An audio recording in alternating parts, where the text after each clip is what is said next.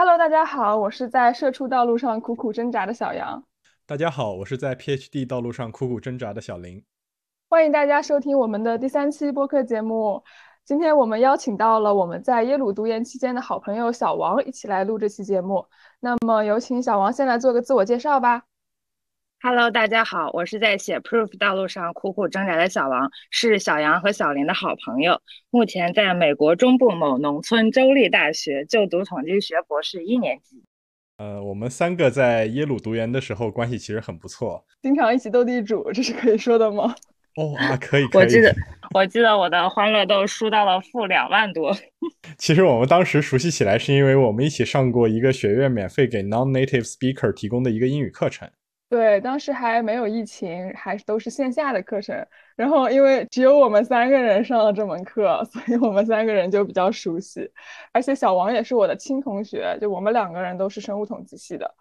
那今天这期节目也是延续延续我们第一期的话题，就请小王来聊聊他从耶鲁毕业后的这一年在做什么，以及为什么选择了这条道路。呃，小王和我一样啊，是在研究生二年级的时候开始申请博士。那想先问一下，你是一开始就是想读博的吗？还是说在读研究生期间产生的读博的想法？其实一开始我是一个非常坚定的不读博主义者。这个从这也就是我为什么申选择申请生物统计学的硕士，而不是直博，因为我的本科是生物科学专业，然后当时就想嗯出国读一个研，然后毕业就找工作。当时中介就跟我说，因为我本身不是非常喜欢我的本专业，然后中介就跟我说生物统计是比较容易就业的，所以我就来到了耶鲁这个项目。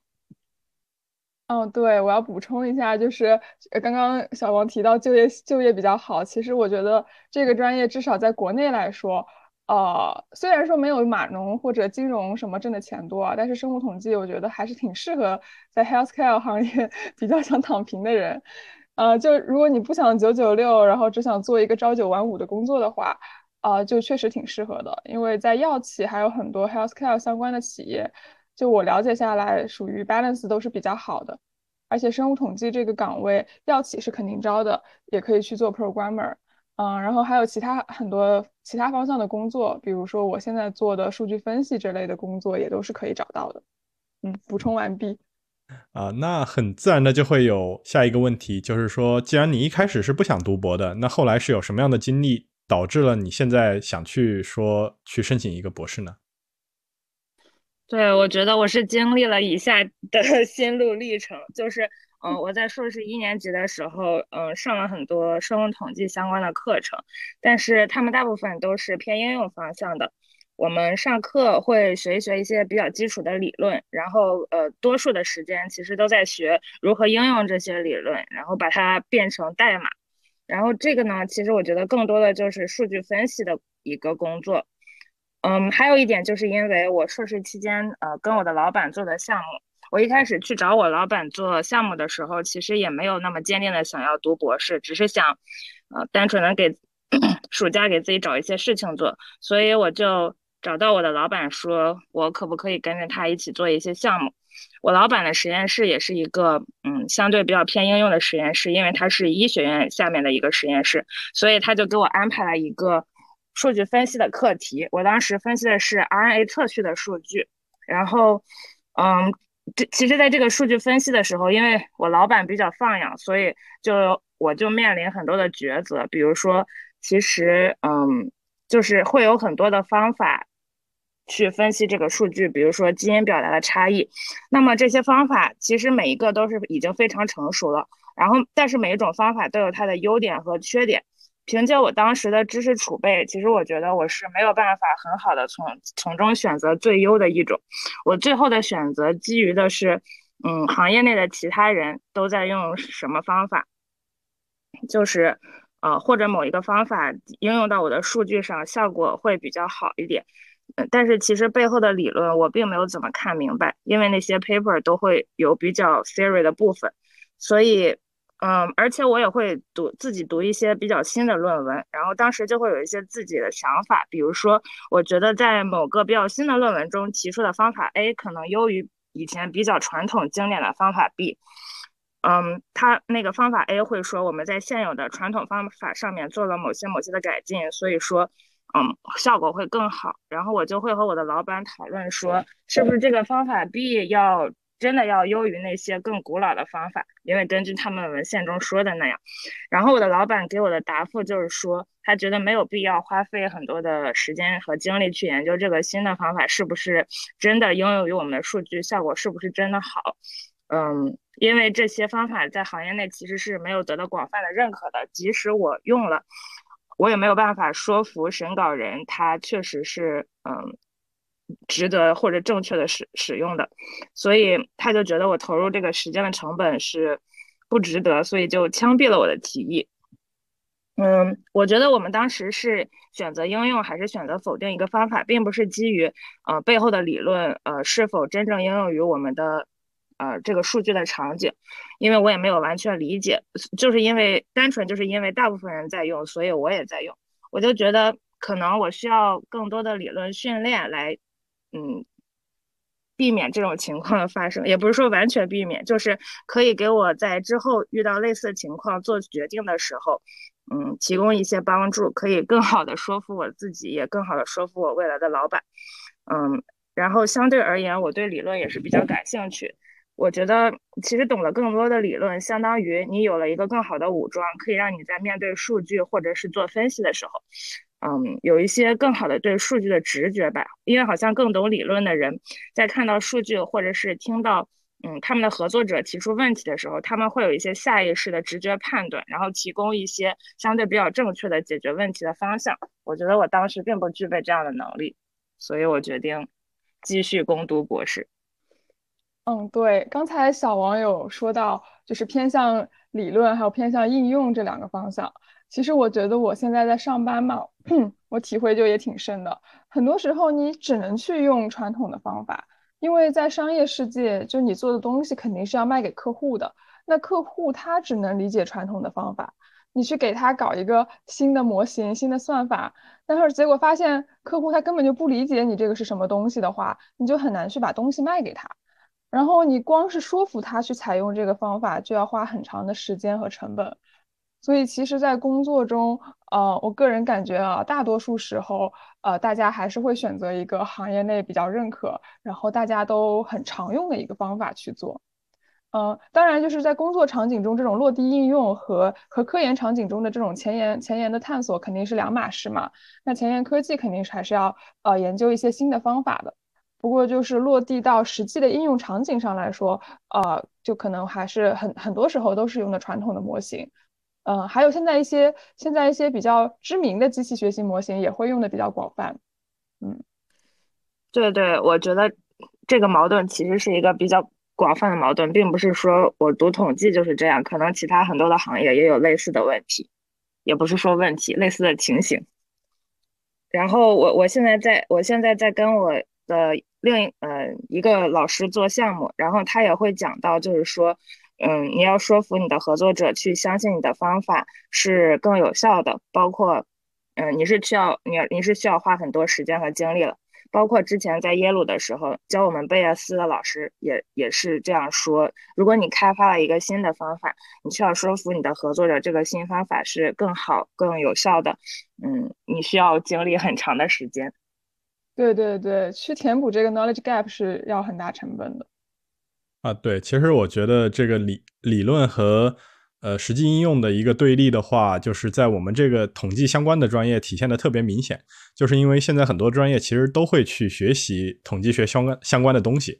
呃，但是大部分专业其实不会去非常深入的学习统计方法背后的理论。打一个比方的话，就是我觉得统计模型和方法就好比是一辆汽车，很多偏应用的专业都是在培养司机。也就是说，嗯，培养出来的学生知道模型怎么用，我知道汽车该怎么打火、怎么挂档、怎么开。但是实际上，一些底层的一些统计，呃，统计方法、一些统计的理论，你其实是不知道的。可能稍微好一点的话，就是说，呃，我的模模型表现的不好，我知道怎么该怎么去修复它。也就是像我的汽车出现了小毛小病，我应该知道怎么修。但是实际上一些呃非常底层的东西，比如像这个发动机到底是怎么转起来的，这个统计方法为什么适用于这种情形，其实呃，大家不一定知道的很清楚。所以说，我就想问，是不是说你想读博，其实是就是你开始好奇这个汽车的发动机是怎么转起来的，对一个底层的原理有一个这样的一个求知欲，才说让你去想，嗯，继续读这个博士学位。嗯，我觉得大体上可以这样说，就是求知欲去激励我继续读博。但是到真正开始读了之后，你就发现其实和你想的又有一些不一样。因为你可以接接你那个发动机的比喻，你可以这样比喻，就是说，其实发动机的种类太多了。嗯，我们是没有办法凭借读博这短短的几年时间去知道每一种发动机它到底具体是怎么工作的，所以。更多的其实是给你一个呃工具，告诉你你应用这个工具呃需要做一些什么，你就可以大体知道这个你感兴趣的某种发动机到底是怎么工作的。嗯，也就是说你需要自主的去查阅一些资料啊，然后看文献、看书也好，自己去找你想要的答案。我不知道小林有没有这种同感，就是 PhD 的学习和之前的学习是。呃，有非常大的区别的。之前老师都是手把手的教你，啊，代码也写好了，理论也写好了，证明也写好了，你只需要被动的接受就可以了。嗯，但是现在其实我们上课很多的时候都只是给一个非常大的框架，就是老师告诉你这个领域里可能会有一些东西，比如 A、B、C，然后会告诉你一些非常基础的，嗯，定义或者是性质。然后，如果你自己觉得我对某一个具体的东西非常感兴趣，你就在自己去花时间找更多的材料去看。嗯，我觉得这是非常区别很大的一点。所以说，其实我在因为现在是一年级嘛，在上课的时候也有一点不适应和迷惑，因为我觉得他。讲的真正接触到比较具体的东西是非常少的，我感觉听了一个学期，我好像就听了个寂寞，什么都没有学到。但其实真的就是因为一门课的时间它是非常短、非常有限的，然后老师是没有办法在这么短的时间内去讲一个非常大的领域的很详细的东西。其实你要是这样说的话，我现在上课的话，因为就可能是不同的学校安排不一样，我现在还是在跟硕士一起复习一些呃流行病学的基础课程。当然里面也有一两门有一定难度的课了，比如像我自己老板的课，还有一门就是真的是 PhD level 的流行病学和因果推断的课。然后别的目前还没有碰到说你说的那种特别复杂的，或者说嗯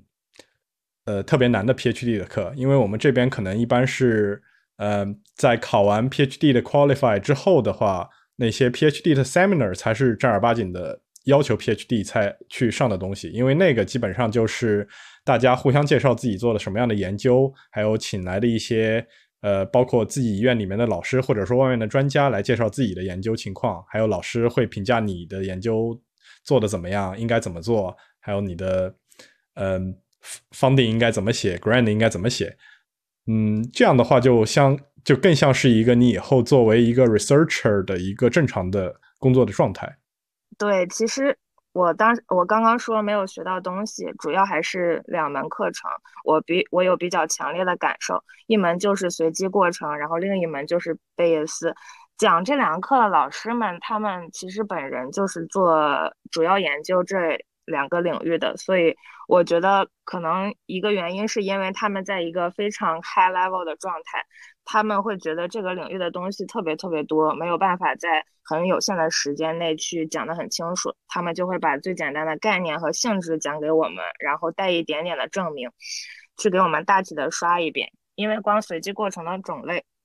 就是挺多种的，嗯，所以说每一种，嗯。大概只能花两到三周的时间来讲，而且还都是最最经典的模型。然后这两三周是很难讲到什么具体的东西的。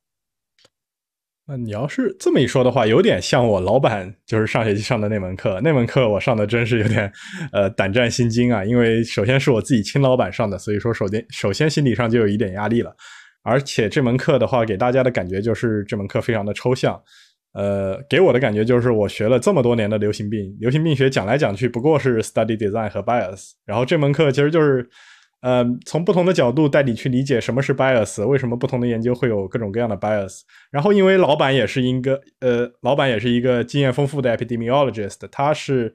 呃一个非常 high level 的状态，他站的角度非常高，所以说这门课对我们大部分大部分学生来说的话，还是非常抽象，也就是也会比较难的。嗯，你们就你们两个就都珍惜还可以上课的这个时间吧。我觉得现在就是在工作中出现一个项目，呃，它往往都不是一个特别具体的需求。就像刚刚小王就是也有提到，现在我们在遇到的问题都不再会像上学时候那种作业题一样，它一步一步有步骤啊顺序去告诉你怎么做。现在在工作场景中遇到一个问题要怎么解决，很多时候都只有一个大方向会告诉你。然后前人可能会留下一些资料啊、代码给到你，然后你就开始自学吧。就可能也是因为现在我们组做的呃传统项目也不是很多吧，因为传统项目它会有 documentation，就会告诉你有一个成熟的方法论在那里，你只要照着一步步做就行了。但现在我的工作可能就会有很多呃新的项目，就是那种 customized 的需求，它并不是一个传统的方法能 cover 到的一块内容。那这里的话就要设计一些新的方法吧。那这个时候就是觉得书到用时方恨少。就如果你现在已有的知识没有 cover 住这个项目的需求的话，那也没有人会会来给你上课啊，也没有人会来教你。就当然你有不会的，你可以去问别人，去问同事，但是没有谁是有义务来教会你这个事情的。那你真有什么不会的，就也是想办法自己去学，然后边做 project 边去把这个东西都学会。嗯，其实我觉得这个事情就从两方面来看吧，这两种学习方式其实各有利弊。嗯，有的时候你会觉得上课非常的幸福，因为都是成体系的知识，老师们都已经给你整理好了，你只需要被动接受听着就行了。但是其实我觉得在实际做项目中边做边学，有的时候也是一个更有效的学习方法，因为上课的时候那些知识。嗯，虽然是系统性的教授，但是你在接受的时候，你是完全没有概念。这个如果真正应用到呃具体的项目中，它会是一个什么样的场景？呃，而且上课举的例子真的都是最最基础的 toy example，和实际的应用差的是非常多的。所以说学完了之后，如果你没有那个机会去和实际联系起来的话，你就会光速的把你学的都忘掉。期末考完试基本上就剩掉百分之十左右，然后所以说，嗯，如果是真的有机会用到的话，实实际上印象会是非常非常深刻的。嗯，我有一个比较深的体验，就是因为，嗯，我上学期上了一门。嗯，我现在就叫他准老板好了，就是我比较心仪的老师，他带的课，就是他这门课就是把他嗯真正做 research 用到的一些比较基础的知识给我们比较系统的讲了一遍，然后学完那门课之后，我下学期就开始跟我的准老板做项目了，然后我这个时候就发现。我上学期听到了什么东西，我这个学期接着就可以用到，用应用到实际场景中，然后也会有一些更深的理解。就是在学的时候，其实有一些细节是被我忽略掉的，我当时没有发现，在用的时候发，嗯，才又搞明白，哦，原来是这个样子。也就是说，上课其实只是相当于你囫囵吞枣听了一遍，真正用的时候，发现背后的门道还是很多的。对，而且我觉得在学校里面啊，老师给到我们的一些呃，比如说作业啊，还有练习，它的数据集其实都是非常好的数据集，就就这数据都是很 solid 的，然后也没有什么奇奇怪怪的东西混在里面。但是真的到现实工作中啊，尤其是像我这种偏 business side 的这种工作，就拿到的数据那可真是就是鸡零狗碎了。那其实都是这样，就就也。别管是不是 business，其实就算是学术讲的话，我们那个原始数据拿到手的时候，也有可能是就是一塌糊涂的。而且，其实对于这个话题，我更我个人还是更倾向于说是在实实战中去学习，因为这样的话，其实我个人觉得比上课更加高效。嗯，我感觉的话，一门课的话，你上下来很，当然你是会学到新东西的，但是可能一门课讲的东西能有百分之五十是新知识，或者说对我来说是有用的东西的话，那这门课其实就是非常非常有用的了。而大部分的课可能也就百分之二十到百分之三十是，呃，我上这门课的收获。那你在做 project 中学到的技能和学到的知识，那是真的是实打实的，而且这个东西非常的扎实。你你在 project 中学到的技能和知识的话，我觉得一般是不太会忘掉的。还有就是你说的这个数据啊，我觉得也是真的是这样。你像我现在做研究的话，用的是代谢主学、代谢代谢主学的一个数据。那从我选病人、入组病人，然后到后面的随访去。呃，采访病人、收集数据，包括采集病人的生物样本，再到后面的生生物样本的保存、处理、跑那个质谱和色谱，这样才得到我们最后用来分析的原始数据。后面还有数据的预处理，包括清理一些等等等步骤。这么长的流程和过程中，任何一个步骤出现一点点的问题，那结果可能就不好。而且很多时候我们都不知道这个到底是哪里出现了问题，只有在最后结果有问题的时候，你才会发现说，哎，我这个结果不太对，可能 something technical happened。然后再去想办法弥补和解决。所以说，这个我觉得数据不好的这个问题的话，在读博过程、科研过程中也是非常常见的。哎，那那你刚刚说 something technical happened，那那那怎么解决呢？这这还能弥补吗？就如果是在之前的样本处理的时候就出了问题，那这还能弥补吗？有有的时候可以，就比如像我的那个呃跑那个质谱和色谱的那个主间差异太大的时候，我可能。就是再去做别的一些统用统计学的一些方法再去 come back，但有些可能可能就不一定有非常好的解决办法了，可能也就是在你的回购模型里把出现问题的那个变量给带进去，这也是一个解决办法。但是这个就真的要发生这些乱七八糟的事情的话，有有点死生有命，富贵在天的感觉了，就是。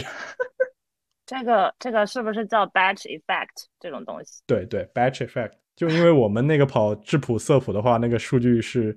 你你一批只能跑三十个样本，但是我一批可能有一千两百个样本，那这每次三十个跑的，它之间有一个组间的 correlation 嘛，然后，呃，一千二百个你跑了四十四十组的话，那可能还有一个别的 auto batch effect，就就就你们统计上讲过的嘛，那个 猫猫材料的扯它，扯的有点远了，对这段 扯的扯的有点远了，我们说回主题啊。对我们还要想问小王一个最重要的问题，就是其实当时也是有耶鲁的老板愿意呃收小王继续在耶鲁读 PhD 的，那就想问问你当时的情申请的情况申或者申请的过程到底是怎么样的？就为什么最后会放弃在耶鲁读 PhD 的这个机会啊，而是去了另一个学校呢？嗯。这个说来话有点长，其实我当时的老板，嗯，可能就是他，嗯，因为我跟他做了项目，然后他对我的工作和学习能力比较认可吧，嗯，所以他之前就跟我说，如果我有意愿的话，可以继续留在他的实验室读博，但是，嗯，问题是我申请的话，就只能申请他能够接收学生的专业，他的专业就是。在 molecular cell biology genetics and development 那个 department 下面，然后那个专具体的专业就叫遗传学。如果我申请我老板的博士的话，我读出来就是遗传学博士。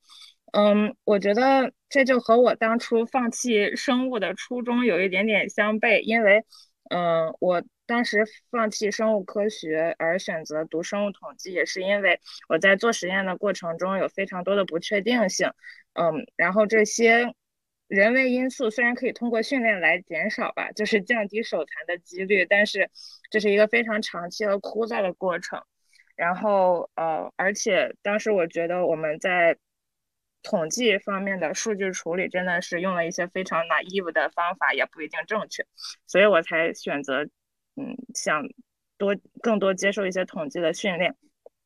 如果我选择读我老板的遗传学博士的话，头两年肯定还是上一些生物学和遗传学相关的课程，就不能上统计学的课程了。嗯，而且他的实验室本身也是干湿结合的，所以可能也存在我还是要做湿实验的可能性，然后发挥我手残的可能性。所以我觉得这个不是我想要的东西，因为我之前也说过了，我还是对理论相对更感兴趣一点。所以，我当时其实也是下了很大的决心，因为我非常感激他能给我这个机会，我就下了很大的决心才告诉他，我可能不想申请你的专业了。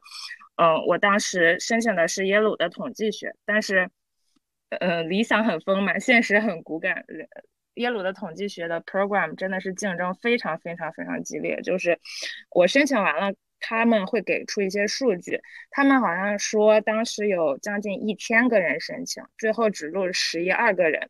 我连面试都没有收到。嗯，我觉得可能是因为他们比较看重数理的背景，因为 Yale 的 Statistics Program 是一个非常理论性非常强的 program，从他们的课程设置中也可以看出来，所以他们可能更偏向于数学背景比较强的人，像我这样半路出家的。嗯，可能就不太不大符合他们的要求。嗯，而且其我我其实申请的时候也选了很多个专业，虽然是主申统计学，但是我也申请了生物统计和生物信息，这是我老板建议的。我觉得他的建议其实是有道理的，就是你不要把鸡蛋都放在同一个篮子里。嗯，不过结果出来的时候，还是因为就是现在这个学校给我发了 offer 是最早的，然后他们后期也发了第一年的奖学金，所以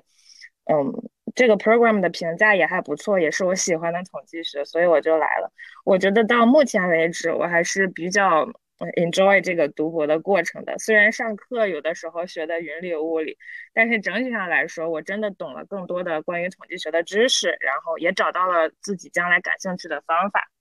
，sorry，感兴趣的方向，所以说是非常不错的。哦，哎，我这里突然想到一个点，就是其实我也是半路出家嘛，因为我和小王都是本科，并不是跟统计相关的专业，然后是硕士才读了这个生物统计，然后小林是一直都是相当于是同样的专业吧，感觉我们之后也可以再再录一期，或者再讨论讨论，就半路出家和这个从一而终的区别。